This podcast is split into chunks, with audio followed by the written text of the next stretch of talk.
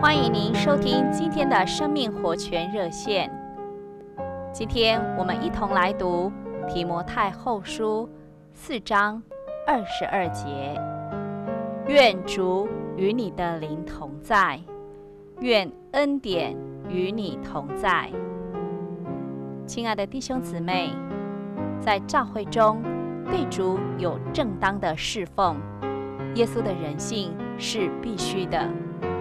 提摩太前后书给我们看见，不管是长老、男女执事和主的工人，所有服侍的人都需要适当的人性，因为这是服侍的基础。皂荚木是桧木竖板的基本材料。照样，耶稣的人性也是使一切属灵事物能以站住的元素。然而，我们如何有耶稣的人性呢？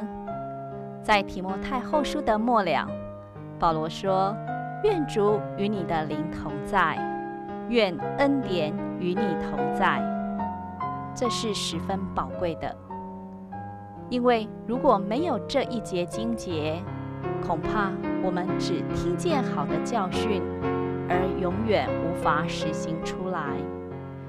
谁能做这样的一位长老呢？谁能做这样的一位好弟兄、好姊妹呢？在我们中间没有一个，只有主耶稣有这样的人性。然而，弟兄姊妹，赞美主，现今主就在我们的灵里。我们必须学习转入我们的灵，取用耶稣的人性。主在我们的灵里，主所在的地方就有恩典。他自己就是恩典。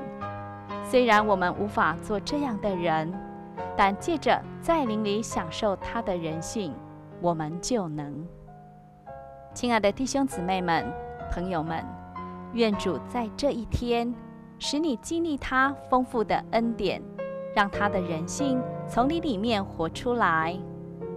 谢谢您的收听，明天再见。